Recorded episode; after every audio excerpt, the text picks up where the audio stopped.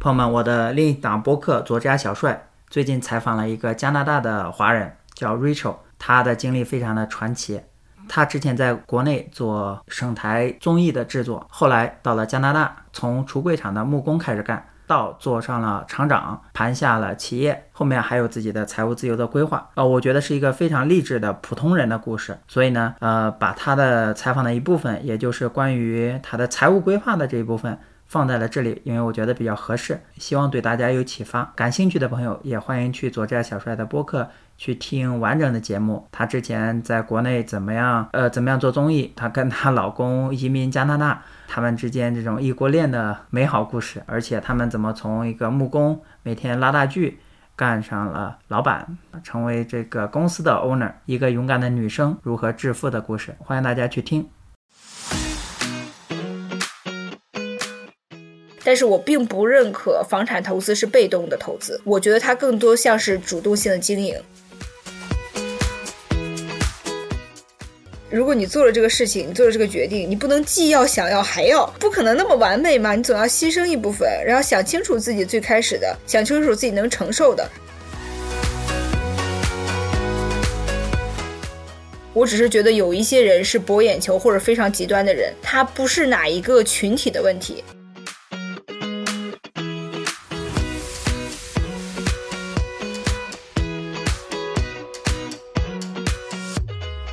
你也知道最近有个事情沸沸扬扬嘛，就是你们加拿大有一个租房群啊，我知道，叫。如何坑房东？嗯，对吧？对，如何租房不花钱，还从房东那里薅几万块钱，就是用一些非常不公平的手段嘛？怎么看这个事情？首先是这个样子的，举个我个人的例子吧。我在呃刚刚接手的第一年的时候呢，我碰到了一个非常非常坏的印度客人，真的非常快，没把我气哭。然后我当时就回来就跟我老公说，我以后再也不接印度客人了。然后我老公说，你这样是不对的，因为每一个群体他都有一些不好的人，但并不代表这个群。体是不好的，就比如说这个事情之后，有很多人会说啊，我那以后就不能租给中学留学生啦，或者说我们以后租给华人要再三小心。我只是觉得有一些人是博眼球或者非常极端的人，他不是哪一个群体的问题，他是个人的问题，他是个案。如果这个事情能爆出来作为一个新闻，新闻是什么？就是能吸引别人眼球的最近发生的事情嘛，对吧？它就是非常少数的事情，它才会当成新闻爆出来嘛。也就大家看出这个事情都非常震惊，从大家的震惊程度，你可以反推，这是。非常非常个别和特殊的案例，那落到我个人身上，我只能说我会严格的加强自己的租客的审查。除此之外，这个事情它就只是个别人的个案。那我也希望那个最开始发起这个的人，不管他是出于博眼球也好，还是说他真的是非常恶意的一个人，或者对世界充满恶意的人也好，我就希望他应该得到不管是法律上的惩罚也好，还是说他要获得其他的，因为他真的造成了很不好的影响。对，甚至有教唆犯罪的这个嫌疑。对的，就是他。让别人做一些非常不好的事情，对对对，破坏别人财产。嗯，后来也是看了一些东西，我可以待会儿接你的话题。你要不把你这个两套房一块买了这个事情再讲一讲？嗯，可以可以。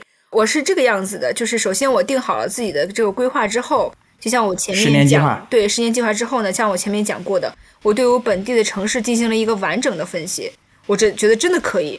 然后真的可以之后呢，我们就万事俱备，就差。钱了吧，就差首付了，就我们也攒了一些首付。那我这里就一定要先打一个底啊，就是有一个强调，就是我在做所有的这个过程当中，我和我老公是一定要留六个月的紧急备用金的。虽然对我来说，我确实是 all in，但是 all in 也要保证自己不焦虑，就没有那么焦虑的情况下，我能保证自己可以正常生活。如果我的工作没了或者干嘛，我起码我是可以安安稳稳的过这些，不至于自己的就是到时候就得被迫割肉。我觉得那没有必要。然后这是第一个保障，第二个保障是我有买人寿保险，就是一定要买的部分，就是人生有很多的意外，你没有办法那个，你要给自己一个 backup，这就是你的这个后备的，所以你就没有后顾之忧的可以往前冲了嘛。然后当时这个情况呢，是我只是这样想，就是要去做这个房产投资，然后呢有一笔钱的首付，但是我没有想好，就是说具体要买成什么样子啊，或者什么，因为那个时候刚刚开始这个计划，所以就有一点一头懵，所以这个还是有一点点。你从中医开始说，对 对，有一点点侥幸。就我们当时啊，有一个朋友。然后呢，他们就了解我们之后呢，听说我们老板是建商，就说，哎，有没有你认识的其他的建商朋友？他们大概有多少的预算，想买什么什么样的房子？所以呢，我们就去问了我们老板，说，哎，你现在建的那套房子大概什么情况？把图纸发给我，想卖多少钱发给我。然后呢，老板就把这个发给我了。发给我以后呢，我就把这个给我们朋友看了一下，因为它是一个 duplex，就是是两个连在一起的那一种。然后我们朋友家呢有几个孩子，所以他们就特别担心，就说如果他们入住的话，呃，孩子比较吵闹，会不会和旁边的邻居有一些呃纠纷啊，或者什么会引起不便？所以他们就说好，那我就不考虑这个了。但是我看了这个户型和价格，我就开始心动了呀，心动了，就非常心动。然后完了以后呢，我就说我这个可以，然后我就开始和我老公分析，然后把那个地理位置呢分析了一下，我就研究了周围的租金。然后我其实当时分析的差不多这个贷款呢，因为当时的利率比较低啊，按照当时百分之一点八的这个利率呢，我算下来我们那其实太低了。对我们其实差不多就只有两千七的贷款。你就像我现在，实际上我不是有最后有一个，就是如果我刚才说的是，呃，三千四、三千三千三，如果我去掉这个我包含的这个水电费的部分，我其实包含了水费和网费，如果把这些杂费去掉的话呢，那我一边就有四千二嘛。那我两千七和四千二，我就是有正现金流的呀，就去算去掉这个地税呀、保险，我都有正现金流嘛。所以这个我是当时就很心动了。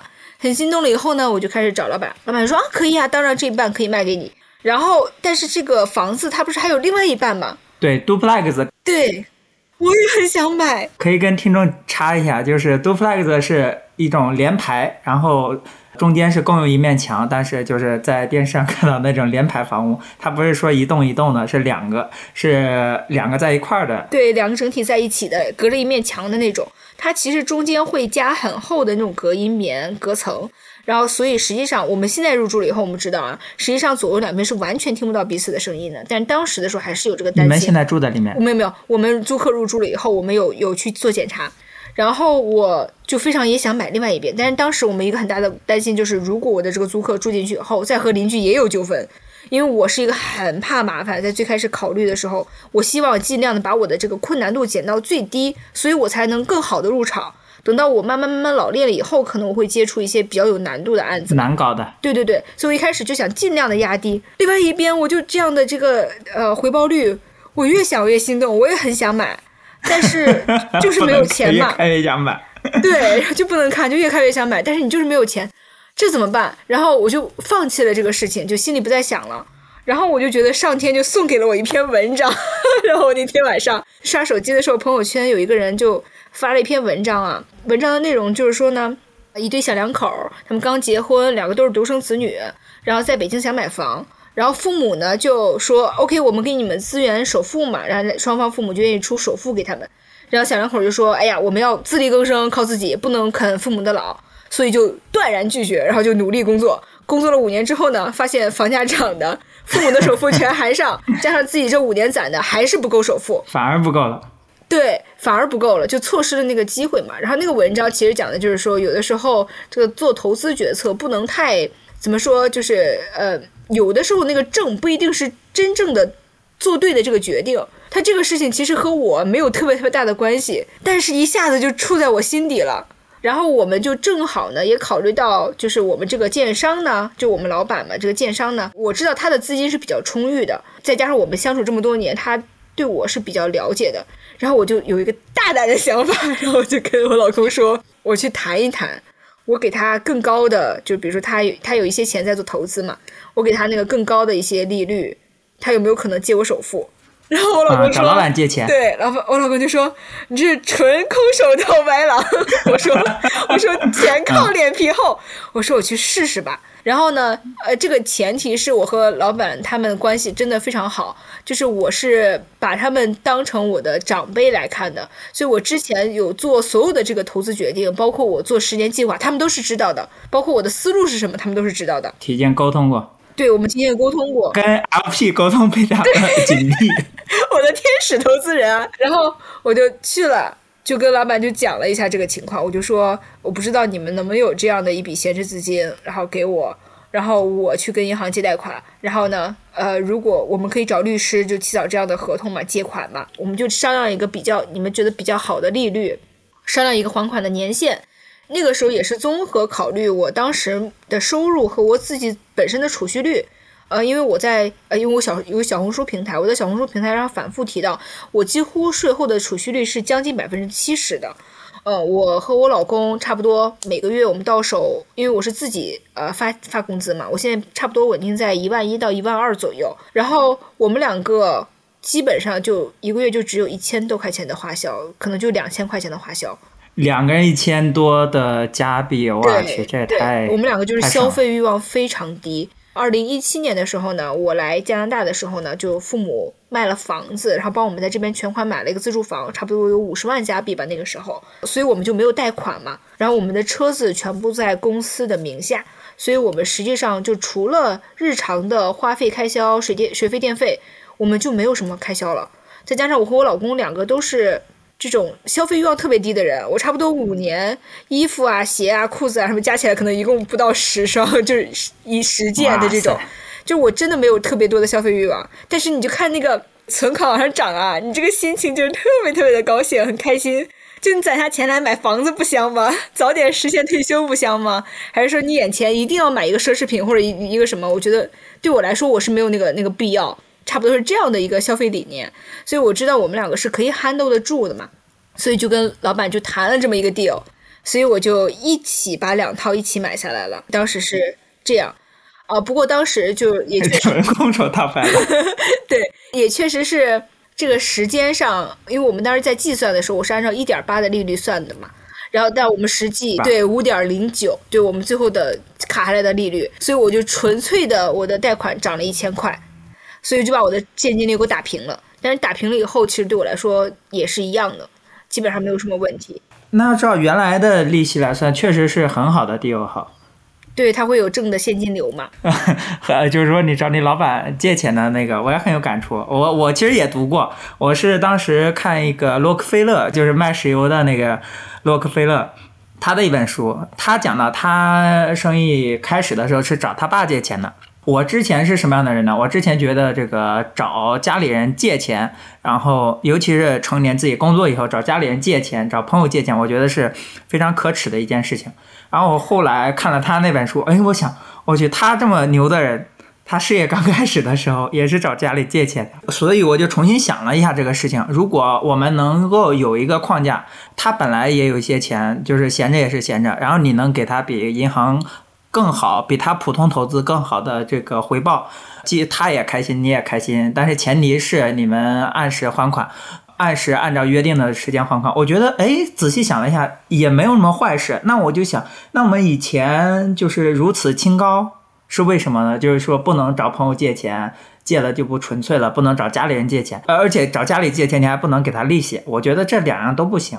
就是你找家里借钱要给利息，找朋友借钱也要给利息。后来我看了那本书之后，我自己这么又想了一下，于是我观念就变过来了。所以我前一阵子，我二月份的时候，因为亚特兰大这边房子就是春天开始又复苏了嘛，但是我当时算的时间还好。然后我订了一个新房，当然现在还没有过户啊。但是现在房子已经涨涨涨，我看那个房子还没有过户，它已经涨了不少了。所以我就想，哎，对，所以我就想，这个幸好就是时间踩得很准。但是我当时其实我订那个房子的时候，我还没有想到这个钱要怎么搞。但是我觉得这个是现在的时间可能不容我多想。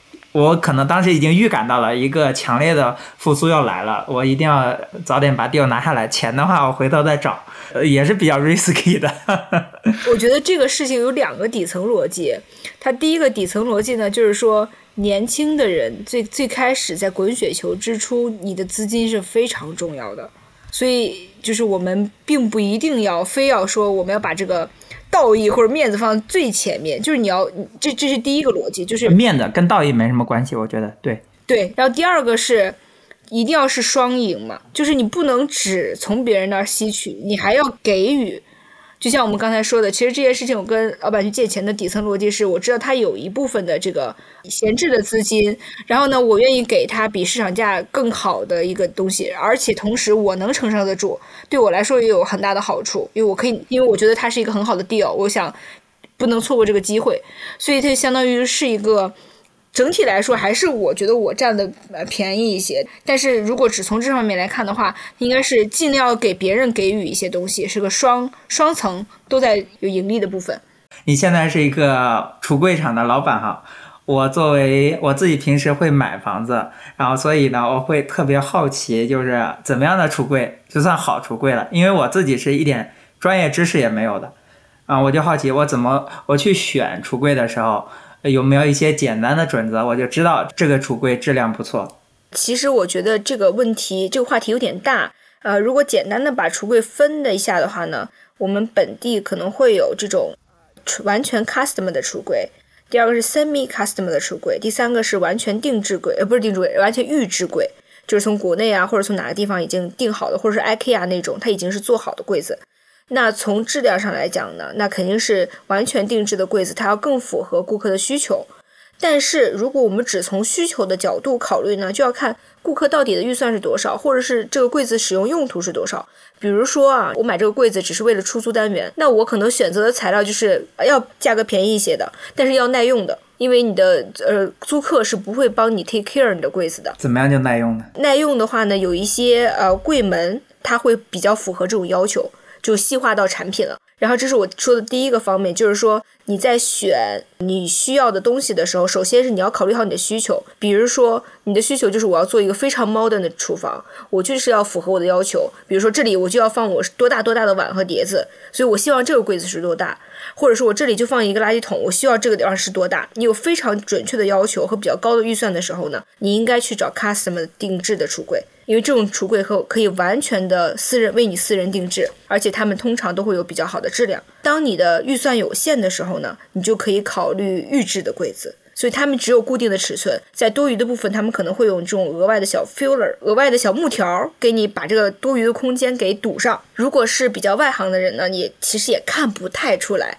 但它们质量确实是要差一些的。当然，你找完预制柜子之后呢，我说实话，我不太建议大家自己拼装。我有的时候看到有一些人买 IKEA 的柜子，然后自己装，然后随便装上墙，我看着就会有点糟心，因为我觉得虽然你当时是买到了一个便宜的柜子，但是你这样做下来之后，它的持续的时间不会很长。首先，它的柜子材料就没有那么那么的好。第二，是因为你不是专业的人士，所以你的拼装没有那么的结实。然后等到你的安装也不是很结实的时候，你这个柜子在我们看来就有点糟心，在你的使用看来呢，就可能它没有办法延长那么长。就像我们家的柜子，几年就摇了。对，像我们家的柜子，我们基本上就是二十年、三十年都不会有问题的。我们经常有就是二十年、三十年的顾客回来讲啊，我们家的柜子没有问题，但是我这个木门可能掉一点漆，你帮我补一下。我们都是这样的。然后这是从需求的角度来讲，第二个是从材料的角度来讲。我觉得每一个不管是预制柜还是定制柜，它的橱柜厂家都会跟你讲的很清楚，因为有 cabinet 嘛，有内部的材料和外部的材料。比如说你要好一点的内部的材料，你可能会用 plywood，然后便宜一点的你可能用 white melamine，它就涉及到具体的材料了。然后。主要会影响它的一个很重要的部分，其实不是内部的材料，而是外部的，也就是说柜门儿，你选择什么样的？为什么？也是因为掉漆吗？怎么说？就比如说，我们现在把柜门分成几类，第一个我们把它分成实木喷漆门，比如说 maple 的实木啊，或者是 cherry 的实木啊。第二个呢，我们把它分成 MDF 门，MDF 呢价格会比实木的橱柜呢要便宜一些，但是它一样要求喷漆，一样要求人工。所以它是第二类的，接下来可能会有这种 PVC 门或者是 PET 门。PVC 门呢，它就是那种他们叫 high pressure 压上去的，就是那种我不知道用中文怎么翻译，大概就是这种塑料膜压上去的，高压压上去的。压上去了以后呢，它的优点是它比较防滑，缺点是它可能会。边缘会爆开，就它可能会破损。一旦破损了之后呢，你很难找到原厂家再给它压一块膜上去。你大压回去，对你大概率是要重新买一个门的，但是它的价格会比较便宜。所以就是说要看你整体要结合你的预算，然后再去橱柜店去细问材料。因为我们这样呃简单的交流不能看实物的话，可能有点困难。所以像你们厂是都做的哈？我们不是预制，我们完全做定制。你们只做定制？对。OK，你刚刚说你老板他是做电商的，所以我。我在想，他这自产自销，他是赚了两个利润。其实这样说，就我们老板他。也不能说是赚两个利润，它确实是自产自销，就是利润空间更大，就像又当渔民又开饭店，也可以这样说。但是因为他的主要的心思在橱柜厂上之前，所以他之前每年盖房子是很少，他可能每年只盖一两套，所以是盖的非常非常少的。只不过 那那就忽略不计。对对对，可以忽略不计。所以你基本上，如果一个行业里面你想既要又要。它就不是一个很好的信号，就给你的客人来说就不是一个很好的信号。不知道能不能明白我的意思？怎么讲？我举个例子啊，比如说我们本地有一个大理石的材料商、供应商。他给很多很多的工厂供应大理大理石，他觉得哇，这个利润蛮好的啊！你看啊，我比如说啊，假设啊，我这个材料一百块钱，然后呢，你们稍微稍微加工就可以卖三百块了，我为什么不把这个利润拿到自己手里？于是呢，他自己去开了一个厂。如果你是其他的大理石的人，你还会从他那里买东西吗？那你不是既要又要了吗？你不是又既当了厂家又当了零售商吗？你的利润点是最低的，那我干脆就不从你家买材料了，我从别人家买材料。OK OK，就是说还是要。克制自己的这个欲望，在这个链条里面，你要给客户、给伙伴他们应该有的利润空间，是要不然的话是一个不长久的事情。对，做生意还是要有，就你不可能把所有的钱都赚到自己的口袋里，这是不切实际的。然后我们老板只不过是因为他的他其实非常非常小，他只是一个说是建商，就非常散的一个小建商。所以呢，他不会涉及到这些问题。那如果我们老板他一年做很多套房子，那很多其他建商可能也不不一定会找我们来做橱柜，也是一样的啊。OK，非常 make sense。哎呀，跟你聊天太有共鸣了。我昨天周六的时候去跟一个朋友吃饭，他是我们是因为他听我播客认识的，然后他们夫妻两个，然后女生也是东营的，是山东的。嗯，最近这个接触的这个含卤量比较高。对，太开心，太开心了。行，谢谢，谢谢。